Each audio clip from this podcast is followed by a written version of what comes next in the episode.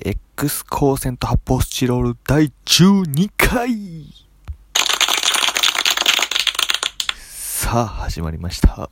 X 光線と発泡スチロール第12回でございます。私、クランチと申します。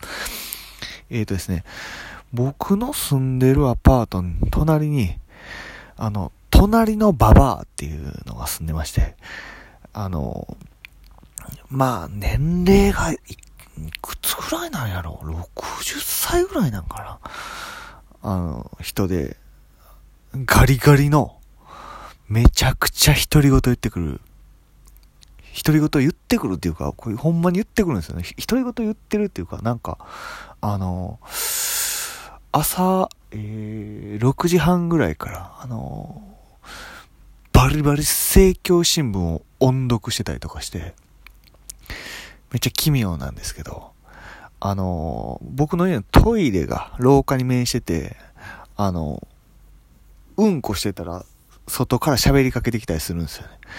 めちゃくちゃ迷惑なんですけど。で、部屋も汚くて。まあ、一昨年ぐらいに一回、その、業者みたいなのが入って、大掃除した時、炊飯器3個出てきたりとか、ゴミ袋いっぱいの乾電池が出てきたりとか、もう謎すぎるんです。で今も結構もう、ゴミが溜まってて、でなんか、もう年がら年中鏡餅が置いてあったりとか、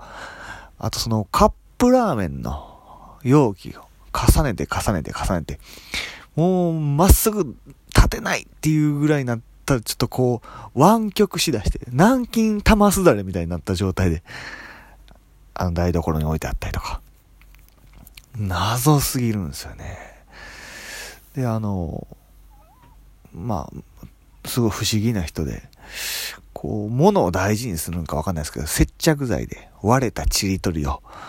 くっつけてて、もう、これで3回目とか言ってて、で、外でそれを作業してたんですけど、その光景を見てなんかわかんないですけど、アリが笑ってるって言ったんですよね。ちょっともうわからんわと思ったんですけど、で、そのババアに癖がありまして、で、あの、よく食べ物とかを食べれなくなったら僕の家の前になぜか置くんですよね。一番最初に置かれたのはその白いでっかい発泡スチロールの中に、あの真っ黒に腐ったカニが入ってたっていう。カニなんか腐らすなよっていう。で、その後また発泡スチロールが置いてあった時は、えー、クジラの肉ですね。芸肉と言われるクジラ肉。なんか通販で3キロ買うたみたいです。ガリガリのババアがお前、クジラの肉3キロ食えるわけないやろっていう。で、その後置いてったのは、あの、寒天ラーメン。で、段ボール、うわ、寒天ラーメン。で、賞味期限見たら、切れてなかったんですよね。何、ちょっとギブアップしてるんと思って。いやー、だからあと、なんか、ザルに入ったキノコのセットみたいなんとか。いやあと、パイナップルが丸々1個置いてあったこともありましたね。本当にわかんないです。本当にわかんないですけど。あとなんかその、透明の発泡スチロールのトレイみたいながあって、なんやろなと思って、玄関出たとこに置いてあって、知らんと僕、踏んづけちゃったんですよね。そしたらそこに薄くこう、牛乳が入ってたんですよ。でうわーっと思って、その踏んだ瞬間に牛乳ビシャーって被ってもて、なんやこれってなって。で、ちょっと、いい加減にしてくれって言いに行ったんですよ。じゃあなんか猫が来てたからとか言って。なんか猫にあげるために置いてたらしいんですけど、もう白いトレーに牛乳入れんなよと思って。わからんと踏んでもたやんけと思って。いや、そのね、隣のババア、隣のババアとか言ってるんですけど、これなんで隣のババアかっていう話なんですけど、あの、実際、あの、ある日、ドンドンドン、ドンドンドンって、えー玄関を叩く音がしまして、なんやろなと思って行ったら、隣のババアだよって言って、で、くりして、初めてその家に訪ねてきたから。それでバッてドア開けたら、急須を持ってまして、飲む？ほうじ茶2番煎じって言ったんですよ。なんで2番煎じのお茶を俺に飲まそうとすんねん。早くコップ持ってきて早くとかって。でも絶対これ入れな帰らんなと思ったから、一応こう入れてもらっても速攻で捨てましたけど。なんか変なんですよね。まあまあ、まあ、恐ろしいことに、結構下にもおじいさんが住んでて、それは燻製じじいって呼んでるんですけど、曇りの日になると、なんか、オリジナルの段ボールと七輪で作った燻製キットみたいなんで、燻製を作り始めるんですね。で、それを見たババアが、煙、段ボールから煙が出てるから、慌てて、火事よみたいな風にその人の家に乗り込んでいったりとか、もうちょっと、勘弁してくれよと思うんですけど、でもそれでも、あ、これは燻製を作ってるだけとかって、ああ、びっくりしたみたいなで、わはははとかで笑ってるんですけど、結局、えー、燻製じじいと、えー、隣のババアと僕の3人で、そのじじいが作った燻製のチーズを3人で外で食べるっていう なんともほっこりしたエピソードがあるんですよね。いやだからちょっと本当にやっぱり変なんですけど、ババアは。あの一回その、それも夏やったんですけど、なんか、結構謎に物を進めてきたりとか、あの、どっかの小学校でプーさんの映画が夏休みにやってるよとかって言うんですよ。なんでやねんと思って。なんで俺にプーさんの映画進めてきたんやと思って。で、しかも小学生が夏休みに見に行くやつちゃうんかと思うんですけど、なんかその街の情報みたいなんで、街の掲示板とかをめちゃくちゃチェックしてるんですよね。情報源が。そこだけなのかわかんないですけど。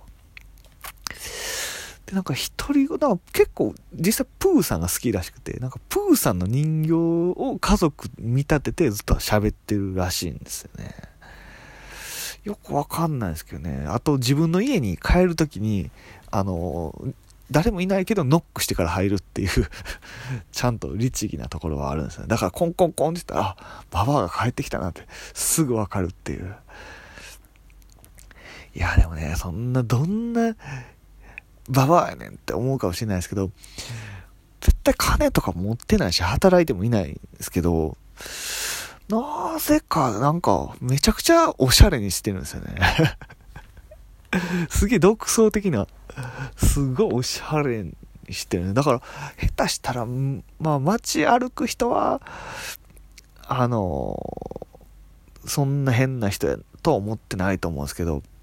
家の近くにお肉屋さんがあって、そこで、えー、っと、まあ、揚げ物をコロッケとか、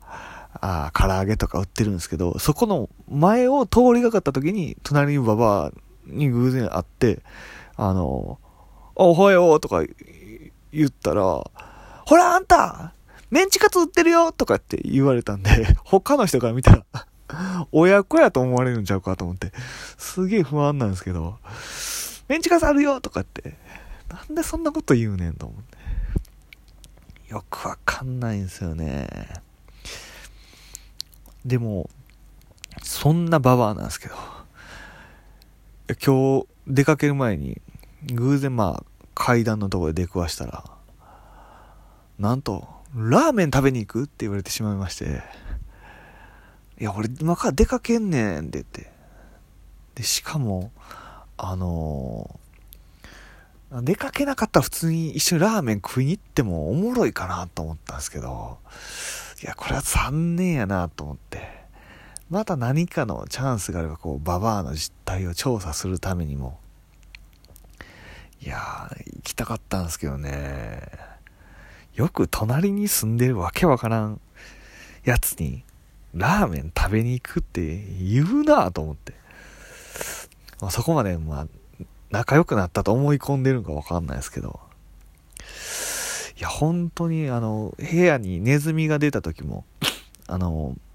ネズミが出たとかで、食パンかじられたって言って、そのかじられた食パンを手に持って、なんか今から交番に行ってくるって言って、